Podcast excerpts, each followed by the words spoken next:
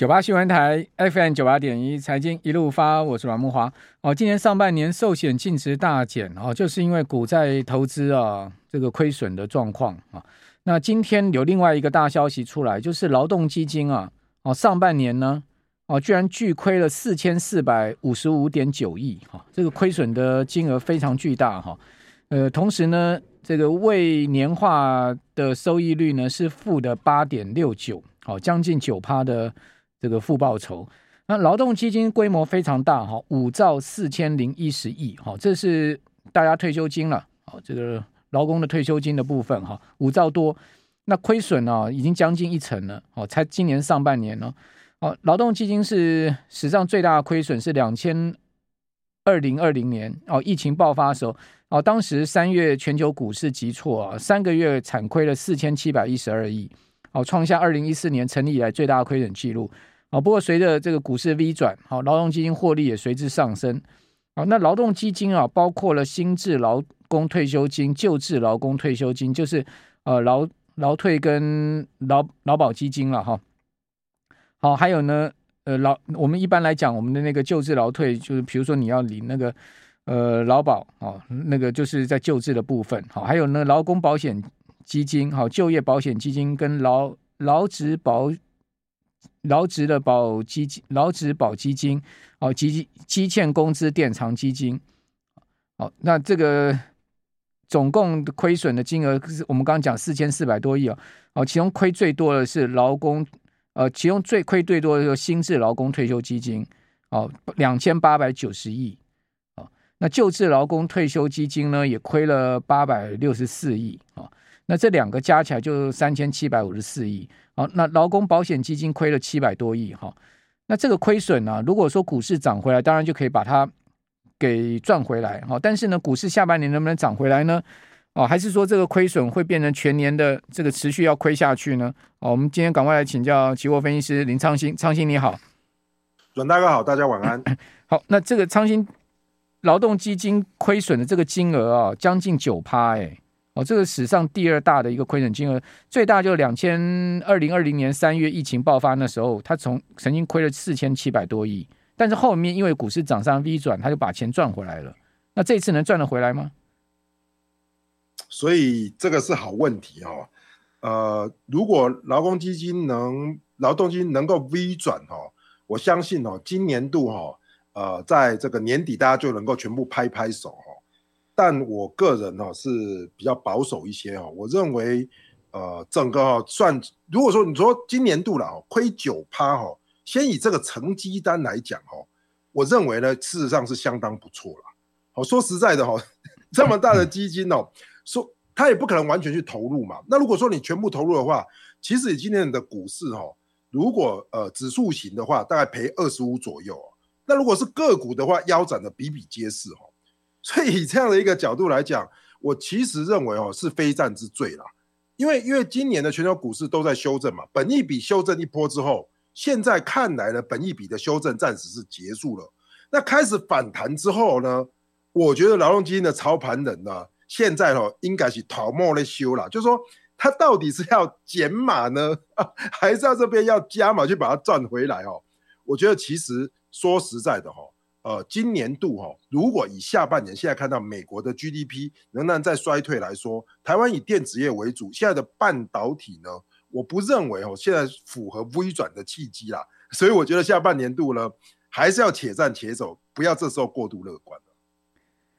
好，今天另外一个消息也很值得注 引人注目哦，哦，就是周渝民啊，这个仔仔夫妻啊，居然被诈骗了三千四百多万。啊、哦，他是怎么被骗的？哈，他就是有一个保险营业员，应该是他周渝民老婆的闺蜜吧？哦，就叫他去买保单。哦，那在一家保险经纪人，哦，透过另外一个人人头，好、哦、下单。好、哦，就是说他的保单是填那个保险经纪呃公司一个营业员的。哦，那今今天这家保险经纪公司也出来讲说，哎，这个诈骗案跟我们没关哦。那事实上，这个真正去骗周渝民夫妻的这个保险保险人员呢，从来没有在我们公司登录过，哦，从来没有在我们这家保险经纪人登录。他那他只是透过他另外一个朋友哦，在这边登录的。然后，然后，然后呢，这个呃有有帮周渝民啊说要买这个保单。事实上他，我们一般保险费不都直接汇款到保险公司去吗？她不是哦，她是把现金交给了她这个闺蜜啊，那个闺蜜跟她讲说，哎，你这样汇款呢、啊，会被国税局查，说巨额汇款会有这个所所谓的洗钱的问题，就这样子骗她，总共几年下来骗了三千四百多万呢，这也是很夸张一件事情。苍蝇怎么会是这样子？台湾的诈骗怎么网络上也有，然后个人也有，这搞的。然后周渝民他们怎么也会被这样子？你保单到底在不在？每保险大家都买过嘛？嗯，保险公司不是每一年都会寄对账单给你吗？你的现金价值有多少？你的保单价值有多少？都知道吗？不是吗？你难道你们都没有在看这个保险公司的正式文件吗？怎么会有这种事情呢？大部分人都没有在看的。我相信啊，你不要说这个周渝民哦，大部分的听众朋友哈，其实你真的去翻一下，你到底保了多少几张保险？你会去看保险的时候，哈，通常是下一个业务员来找你，帮你保单健检的时候，你才看到哦。所以呢，其实你为了防范这样的事件发生，哈，第一个重点就是说，哈，就像阮大哥讲的，钱哦，不论是刷卡也好，缴保费也好，绝对不要交给第三方，不论这第三方是谁。对不对？你交给妈妈帮你缴保费，这也不对嘛。你应该说直接 要到这个所谓的退款账号，甚至于说有刷卡的这个单子，那你直接填让这个所谓的保险公司扣款。而且第二个就是说，更重要的就是说，你应该是哈，像如果我们是这个投保的人，应该是直接去寿险公司，尤其是比较金额比较大的，我现在到底有没有投保？我的保单的剩余价值是多少？这东西如果你透过第三方。就连保险经纪人也都应该跟你回报这个，所以今天这个事件呢，我认为呢，其实，在台湾不在少数哦。那 是真的，因为很多人哦，尤其是年纪比较大的，或者说对财经不懂的，真的要多听我们叫类似这种财经的节目，你才知道说很多东西你要掌握在自己手上，否则你听了保险业务员讲，你有可能就是钱交给他，他帮你处理。什么叫做会帮你什么巨额的逃税什么？其实这个没有嘛，我自己的保单，我用自己的钱。那根本不存在于逃税之说嘛，所以我认为呢，真的现在太多忽悠人的哦，尤其在网络上什么 Line 呐、啊，什么帮你投保啦，甚至说帮你赚钱呐、啊，大家真的都要特别的小心。这个事情是怎么回事哈？这个呃，周渝民的老婆叫玉红渊啦，哈，玉玉红渊，她有一个好朋友姓冯啦，哦，就是她这个人冯女是保险从业人员了，哦，她说呢。呃，他利用这个仔仔夫妻呢，每一期听众朋友听清楚哈，他们买保险怎么买的哈？每一期是六百八十四万的储蓄保险的保费缴入，一年起的，应该是一年的，对，对一年缴快七百万美金啊，不七百万台币，哦，七百万台币是，对，然后呢，这么多年下来呢，总共他缴了这个三千四百多万，结果呢，去年底，好仔仔的老婆发现呢，根本没这个保单，钱全部被这个保险从业人员拿走。然后这个从从业人员，他是跟另外一家保险公司一个保险经纪人的这个可能他的朋友或人头吧，哦，在这家保险经纪人公司里面呢，他是登录的这个营业员，然后说，呃，保单签的是他的这个这个冯姓女保险从业人员的这个在保险公保险经纪人登录这个朋友的名字，那那保险经纪人就说，哎，这跟我们没有关系哦，因为这个冯女从来没有在我们公司登录过，也没有在我们公司服务过。哦他是这个是他的朋友哦，是确实在我们保险公司有有登录，但是呢，他的保单我们从来也不知道哦，能这样一推二五六吗？绝对不行哦！我觉得哈、其实呃，如果有登记的那一家保险经纪人公司，他就要负责任的嘛，因为业务员是登记挂牌在你身上的嘛，所以这个东西呢，不能够说哎，这个保险经纪公司说说是完全不知道，而且第二个，我觉得重点是在说哈、呃，投资朋友一定要特别留意，为什么这一件事情会发生哦？其实说真的啦，你比如说玉女士啦，哦，就是投投保的，说实在的哈，那些什么对账单什么的哈，如果冯女真心的想要诈骗哦，她都可以印给你。所以真的是大家哦，你投保哪家公司，比如说啊哪哪一家寿险公司，叉叉叉的寿险公司投保了之后，尤其是金额大的，你一定要自己打进去那家公司问，我有没有这张保单？那到底生效日是什么时候？这个东西是一定要砍分的，否则你钱一大的时候，其实就容易动了贪念。那今天病人是这样的话，我觉得哈，这些保险经纪人哦，你 commission commission 也拿了嘛，对不对？你不能够说一推得一干二净，我觉得这个都脱不了干系。这这个是我不能理解的事情。是第一个，他们每一期缴纳是六百八十四万这么大的金额，你用现金交付，第一个你在银行怎么领这么大的现金？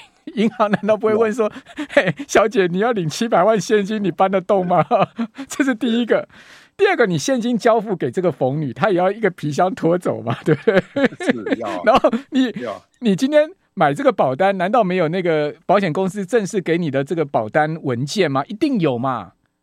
那那我请问仔仔老婆，你难道没有拿到这个保单文件吗？第三个，保险公司每一年都会寄那个缴费通知单对账单给你，那个那个账单上面就有你那个保险什么那个现金价值那些资料。这是太离奇了！我们这边先休息一下，等下回到节目现场。九八新闻台 FM 九八点一财经一路发，我是阮慕驊。哦，那个劳动基金跟周渝民的事情我们就不谈了。好，我们回过头来谈我们今天这段要请教昌兴，就是说整个市场方向的部分。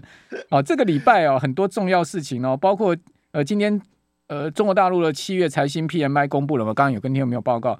哦，同时。今天晚上，欧元区要公布七月制造业 PMI 的终值，美国也要公布七月 ISM 制造业 PMI。哦，周二有欧洲央行的利率决议，还有韩国央行的利率决议。周三呢，有中国大陆七月财新综合 PMI，还有欧元区七月的综合 PMI 的终值，以及欧元区六月的 PPI，哦，就是生产者物价指数，哈，还有美国七月的 ISM 的非制造业的 PMI。好，OPEC 要举行部长会议。哦，同时呢，周三是美国星巴克、ADN 呐，哈，还有莫德纳公布财报的时候。周四有美国贸易账，哦，还有呢，英国央行要举行利率决议，英国央行啊、澳洲央行跟韩国央行预估都要升息至少两码哈。韩国央行我不知道了哈，澳洲跟英国应该都是两码。还有特斯拉要举行股东会哈，然后阿里巴巴的财报周四要出来，周五重头戏了。好，美国的非农业就业报告 （Non-Farm Payroll） 好，还有呢，呃。在礼拜天，中国大陆要公布出来进出口贸易账。好，请问昌兴，这个礼拜的国际情势怎么看呢？趋势方向怎么看呢？我觉得哦，其实现在就跟台股一样哦，是量缩按兵不动哦，所以全球就其实呃这么多的经济数据里面，我觉得有几个比较重要哈。第一个就是说哈。包含这个美国零售业的财报怎么样？比如说像星巴克，它的财务报告跟财测怎么样？我觉得这是攸关于下半年到底美国的经济到底会不会软着陆，或者是会持续差下去哦。那接下来呢？我觉得其实呃还有一个很重要的重点，就是在于美国的这个非农就业指数跟失业率哦。也就假设在这边哈，失业率能够怎么样稳住？现在看起来是稳住的哈。那然后非农就业人数不要掉太多的状况下，哦，也许对于所谓的 FED 来讲，它就可以松一口气。不然，如果说它现在加息，然后整个整个现在的就业状况不好的状况下，那它可能就是现在就是会左右两难。所以我认为呢，其实在这边最重要的两个点，仍然是美国的经济体，哦。所以我们看到，包含到现在为止呢，美元其实都是很弱势的。那这个弱势的美元呢，就造成市场的商品大幅的反弹。那但是我在这边容我提醒大家一句，我包含今天的台湾的钢铁股也是上涨，对不对？可是这边的上涨，我不认为是回升呐，因为如果说整个原物料又价格上去的话，那不是就自打包尔嘴巴了吗？通膨如果又上去的话，那整个现在不是前功尽弃？所以我认为呢，现在就是短线的美元回档，造成原物料的反弹，而不是真正的回升。我认为这个礼拜最重要的观察就是在于美元跟其他的一个变化。好。那欧美股市哦，整个七月创二十个月来最大单月涨幅记录啊，纳斯达克指数已经创三个月新高，呃，标普跟道琼创了七周新高。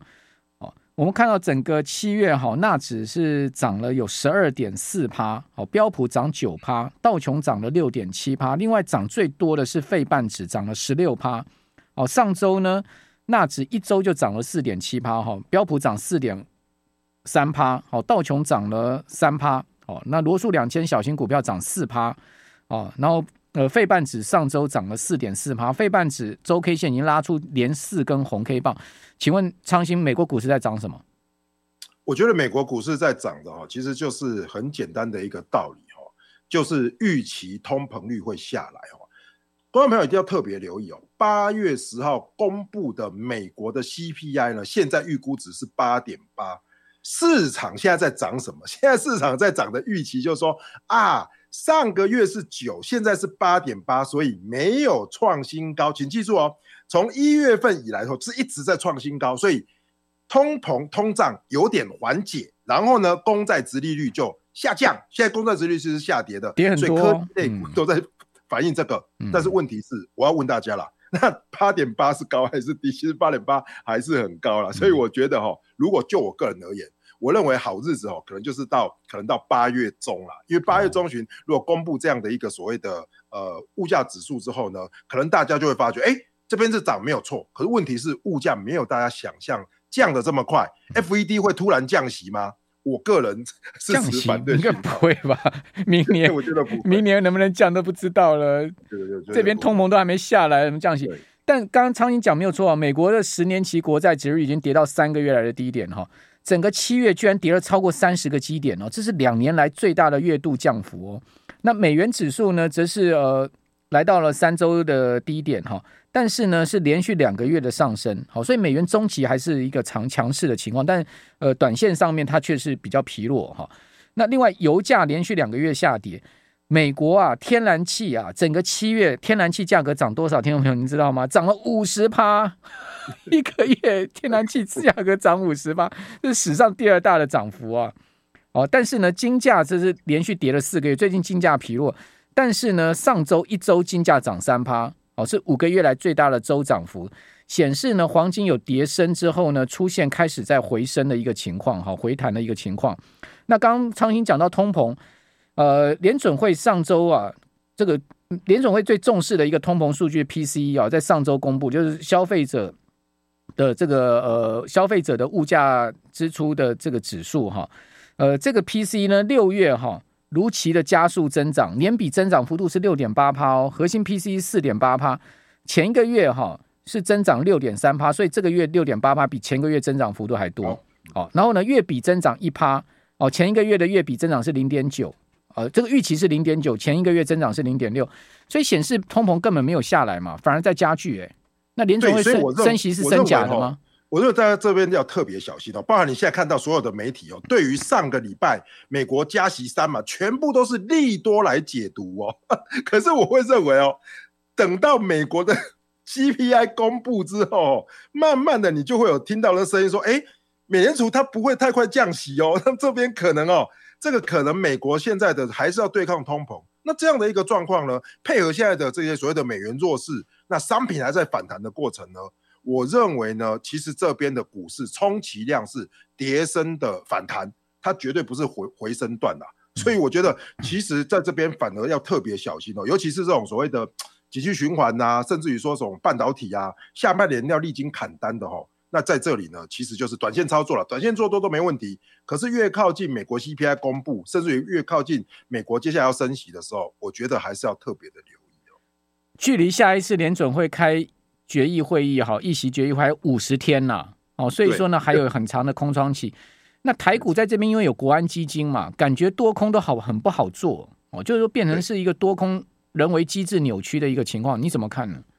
我觉得哈，其实呃，头秒就抓抓住一个点，今天的台币哦，新台币哦是最弱势，因为美元现在在回档嘛。照理说台币要升值，但是台币贬破三十了，我认为这就反映了台跟美的利差被拉开。那如果说央行没有开临时理监事会，也没有加息的话，我认为这边你就不要操作大型股，因为大型股外资还会持续提款，那外资那边可能大概就不做了。所以我认为真的要操作的话，还是以小型股为比较操作的一个标的。